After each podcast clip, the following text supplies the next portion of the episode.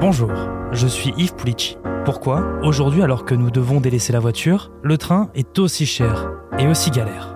Il y a 100 ans, nous avions assez de chemin de fer en France pour faire une fois et demie le tour de la Terre. Mais le réseau a été abandonné, amputé de la moitié de ses lignes.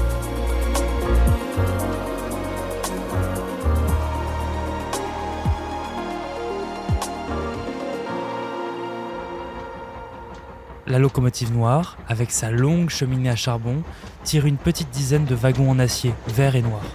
Siège en bois, voiture bondée, certains passagers sont même suspendus au marchepied. Départ Montpellier, terminus Palavas-les-Flots. La ville a quelques minutes de la mer. En train, en 1872. À l'époque, la seule route entre les deux villes est en terre boueuse, parfois inondée. La voie ferrée est une révolution de 11 km parcourue en 30 minutes. Un succès. En trois mois, le train de Palavas transporte plus de 130 000 passagers. Départ dans un coin de la place de la Comédie dans le centre de Montpellier, certains le prennent avec des parasols, des pelles et des râteaux. À son apogée, la ligne transporte 2 millions de passagers sur une année. Mais à partir des années 50, la voiture concurrence le train. La route entre Montpellier et Palavas est refaite avec un pont qui enjambe le canal du Rhône. Petit à petit, le train de Palavas n'est plus assez rentable et s'arrête définitivement en octobre 1968. Alors, ma pauvre Madame Granier, on va vous supprimer votre petit train? Oh, monsieur, décidément, ils sont dégoûtants. Parmi les personnes qui sont ici, il n'y en a aucune qui est d'accord avec la suppression, car je précise que c'est pour une raison d'économie. Non, mais... Oh, monsieur, écoutez, c'est impossible. Regarde Palavas n'est pas un difficile, regarde un formel démenti, monsieur. Moi. Selon l'historien Paul Genlo, 60 millions de voyageurs ont pris ce train.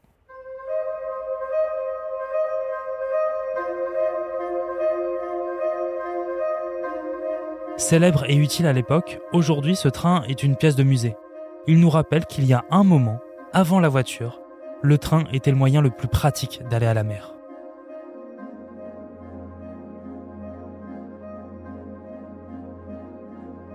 Les Trente Glorieuses ne l'ont pas été pour les petites lignes. Les villages se vident, les villes s'agrandissent. Les trains de campagne aussi se vident. Les petites lignes ne sont plus assez rentables. Les trains qui rejoignent les grandes villes sont privilégiés, et le TGV arrive dans les années 80. C'est le coup de grâce pour les petites lignes. C'est une révolution, 2h40 pour rejoindre Lyon depuis Paris, une heure de moins qu'avant. 200 mètres de long, 400 tonnes, 6 voitures propulsées par deux motrices d'une puissance totale et phénoménale de 8000 chevaux, voilà par les chiffres ce qu'est le TGV. Il vous sera alors possible de déjeuner à Marseille pour aller euh, au spectacle à Paris, ou alors, euh, si vous le préférez, dans l'autre sens, de prendre le train à Paris à l'heure des croissants et d'arriver à Marseille à l'heure du pastis. Mais le TGV balaye à grande vitesse les petites gares qu'elle ne dessert plus. Et le prix des billets augmente de 30%. La technologie coûte cher, impossible de faire rouler des trains à 300 km/h sur des vieux tronçons. Il en faut de nouveaux les investissements des petites lignes sont reportés sur les grandes lignes, du tout TGV pour relier Paris. En Nouvelle-Aquitaine, certains caténaires datent des années 30, dénonce le syndicat Sudrail. Les signaux lumineux sont absents. Ce sont encore des plaques de tôle commandées par des câbles. Résultat, la vitesse des trains est réduite et la circulation souvent perturbée. En même temps, le prix des billets augmente encore. En janvier, l'addition grappera d'environ 10% pour les TER. La France est le cinquième pays d'Europe le plus cher pour le prix d'un billet de train. En moyenne, nous payons 17 euros pour faire 100 km. Aujourd'hui, l'hypothèse de rouvrir une vingtaine de petites lignes entre les villages et les villes est sur la table. Objectif, réduire le nombre de voitures et les bouchons. Mais à quel prix? Bonjour Arnaud Aimé. Bonjour. Vous êtes spécialiste des transports au sein du cabinet SIA Partners. Pourquoi est-ce que les trains coûtent si cher et qu'on a l'impression qu'ils fonctionnent si mal Parce que euh, je pense que, les Français attendent beaucoup euh, du train, y compris des choses qui peuvent pas être faites ni par la SNCF ni par les concurrents de la SNCF, qui ont d'ailleurs le droit aujourd'hui de faire circuler des, trains longue distance ou des trains régionaux et qui pourtant se sont pas encore beaucoup positionnés dessus. D'une manière générale, il y a un certain nombre de problèmes d'exploitation des, trains en France qui sont liés en fait à l'âge et à la vétusté du réseau ferré. Euh, en France, le réseau ferré, il a en moyenne 30 euh, ans d'âge. Euh, chez nos voisins allemands ou nos voisins suisses, il a moitié moins. Parce qu'il y a beaucoup plus d'investissement qui a été fait par l'État pour euh, maintenir, régénérer le réseau, beaucoup plus qu'en France où ça a été assez délaissé jusqu'au milieu des années 2000. Euh, Aujourd'hui, il y a beaucoup de travaux qui sont faits sur l'infrastructure pour la remettre au niveau et qui ait plus de régularité, qui ait moins d'incidents euh, sur, sur les voies. Mais ça mettra beaucoup de temps avant d'être mis à niveau, premièrement. Et deuxièmement, pendant les travaux, bah, le simple fait qu'il y ait des travaux perturbe aussi l'infrastructure. C'est ce qu'on voit euh, depuis plusieurs années euh, sur le réseau en Ile-de-France et qu'on voit aussi de plus en plus en, en province. Euh, L'effort de rattrapage qui est en train d'être fait parce que l'État met maintenant davantage d'argent qu'avant sur, euh, sur la rénovation du réseau ferré. À moyen terme, ça va améliorer la, la, situation, mais à court terme, ça crée des perturbations supplémentaires. Est-ce que c'est à cause de cet effort de, de, rattrapage que les billets de train, de TGV, de TER sont aussi chers? En fait, il faut bien distinguer euh, le TGV et le TER. Pour ouais. le TGV, c'est pas un service public. C'est pas un service public dans la mesure où le public, le contribuable, la collectivité ne paye pas pour l'exploitation de, des trains. C'est uniquement aujourd'hui la SNCF, puisque aucun concurrent n'a voulu encore se positionner, à part Trenitalia qui commence tout juste sur du, Paris-Lyon. Sur le TGV, voilà, c'est la SNCF qui détermine le niveau des prix. Sur les TER, en fait, les prix sont définis non pas par la SNCF, ils sont définis par les conseils régionaux. Et d'ailleurs, les politiques de prix sont assez différentes selon les, régions. Euh, et donc euh, là, chaque région a sa politique pour déterminer les tarifs pour des clients occasionnels, pour des clients réguliers, etc. Pour voir de quel train on parle, parce qu'il y a à la fois une offre un peu premium avec ce que la SNCF appelle Inouï et aussi une offre plus low cost euh, Wigo, où il y a des premiers prix à, à 16 euros, voire 13 euros sur des gares euh, périphériques pour de la longue distance. En, tout cas, la SNCF, elle peut pas complètement casser les prix parce que elle-même, l'entreprise qu'on appelle la SNCF Voyageurs, paye aux gestionnaires d'infrastructure ce qu'on appelle des, des sillons, ça s'appelle des péages pour avoir le droit de circuler sur l'infrastructure ferroviaire.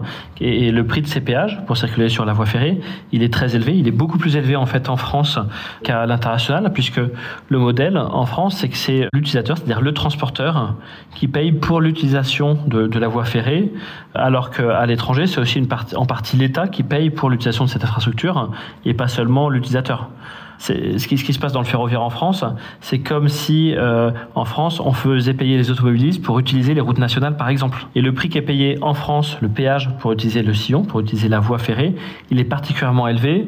Ça fait que bah, la SNCF ou les futurs concurrents de la SNCF, ce sera pareil d'ailleurs, hein, euh, doivent assurer un minimum de tarifs pour couvrir ce coût-là. Si on revient sur les TER, il y a euh, les présidents de région qui demandent un investissement de 10 milliards d'euros à l'État. Comment est-ce qu'on peut trouver cet argent-là sans euh, répercuter cette dépense-là, cet investissement-là sur les billets? En le répercutant sur le contribuable, sur l'impôt ou bien sur l'endettement euh, de, de l'État. Est-ce que c'est possible d'investir 10 milliards d'euros aujourd'hui dans le train? Alors les régions demandent ce montant-là. Il y a même le président de la SNCF, Jean-Pierre Fardou, qui parle même d'un investissement global qui se montrait plutôt à 100 milliards d'euros alors euh, sur une grosse dizaine d'années, pour remettre à niveau l'infrastructure ferroviaire française au même niveau que ce qu'elle est à l'étranger. Je parlais tout à l'heure de, de l'Allemagne et de la Suisse. Donc c'est effectivement euh, des montants euh, monumentaux qui peuvent passer en partie par l'augmentation des revenus.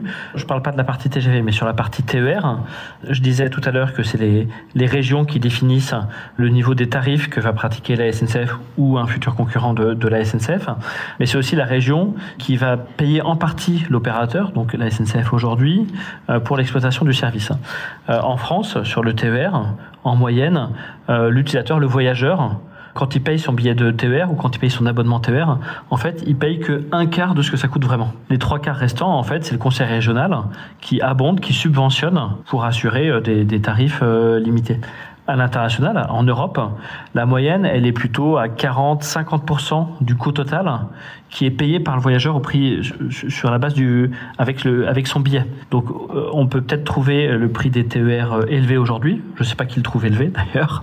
Euh, on a beaucoup plus de, de demandes de la part des, des, gens pour avoir davantage de TER, une meilleure fréquence, etc. Davantage qu'une baisse de, de prix. Mais bon, les prix en fait, ils sont inférieurs sur le TER en France euh, par rapport à ce qu'ils sont à l'étranger, parce qu'en France, il y a une plus grande proportion qui est payée par le, le, le conseil régional. Et quand en, en, Allemagne, ils proposent des abonnements à 50 euros par mois pour euh, pouvoir prendre tous les trains que l'on veut, pourquoi en France on ne peut pas faire ça? On peut faire ça en France aussi. Mmh. On peut faire ça en France. Euh, dans, dans, le passé, il y a eu des initiatives de certains conseils régionaux en proposant des billets gratuits pour tel ou tel segment de clientèle ou des billets à 1 euro pour les chômeurs ou autres, par exemple. Il y a déjà eu des expériences dessus. Dans le monde du transport public, d'ailleurs, ça se pratique aussi. Il y, a des, il y a des villes qui pratiquent la gratuité du transport public. Il y a rarement eu un bilan positif, en fait. C'est des initiatives mhm. toutes, euh, toutes récentes dont on ne mesure pas encore le, le, résultat. On sait en Allemagne, comme en Espagne, où il y a eu des, des, initiatives de tarifs très réduits pour pousser les gens à prendre le train, qu'effectivement, il y a eu plus de gens qui ont pris le train. On ne sait pas dans quelle mesure ça a réduit le trafic automobile. On n'a pas l'impression que ça a réduit d'ailleurs le trafic automobile. C'est les gens qui ont voyagé plus. Et en voyageant plus, ils ont pris plus le train. Mais les routes n'ont pas été particulièrement désengorgées.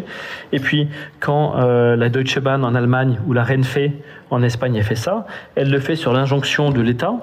Et l'État donne de l'argent, donne même énormément d'argent à l'opérateur ferroviaire pour en contrepartie avoir des tarifs bas pour le voyageur. Donc euh, ce qu'il faudrait regarder, c'est combien d'argent a été mis par l'État allemand pour gagner combien de voyageurs dans le train et pour économiser quelle quantité de gaz à effet de serre au final. Et là, on n'a encore aucun euh, résultat puisque c'est de cet été, mais euh, on commence à être assez circonspect sur l'ampleur de, de, de l'effort budgétaire mis par l'État allemand et par l'État espagnol face aux résultats en termes de voyageurs supplémentaires pris par le train par rapport à la route. On pourrait le faire en France si on a suffisamment de, si l'État ou les conseils régionaux ont suffisamment de budget parce qu'on fait rien sans rien. Hein. C'est pas c'est pas la Renfe ou la Deutsche Bahn qui, qui se mettent à être plus productifs et à dépenser beaucoup moins d'argent pour faire des tarifs bas. C'est juste que l'argent qui est pas dépensé par le voyageur, il est dépensé par le contribuable. Donc c'est tout à fait techniquement possible de le faire. Seulement la plupart ne le font pas parce que les études passées ont montré que c'est pas ça euh, qui favorisait le train par rapport à la route. Ce qui favorise le train par rapport à la route, et ça c'est généralement un, objectif public pour réduire euh, les, émissions de, carbone, euh, ce qui marche plutôt, c'est d'améliorer l'offre. Euh, si les gens aujourd'hui prennent souvent leur voiture et pas souvent ou pas du tout le train pour leur déplacement quotidien, ce que montrent les études, c'est surtout parce qu'ils trouvent l'offre de train pas attractive parce qu'il n'y a pas assez de fréquences de train, parce qu'il n'y a, a, pas une plage horaire assez importante, Est-ce qu'il faut euh, parce qu'il n'y a pas une bonne desserte. Des, euh, des, lignes de chemin de fer qui sont, qui sont fermées ou qui sont juste réservées aux fret bah, Ces lignes qui sont fermées, elles vont pas se rouvrir en réduisant euh, les tarifs. C'est, c'est pas en asséchant une ressource financière qu'on développe le train. C'est une évidence, mais il faut quand même le préciser quand on voit des idées un peu populistes finalement de, de, gratuité des transports.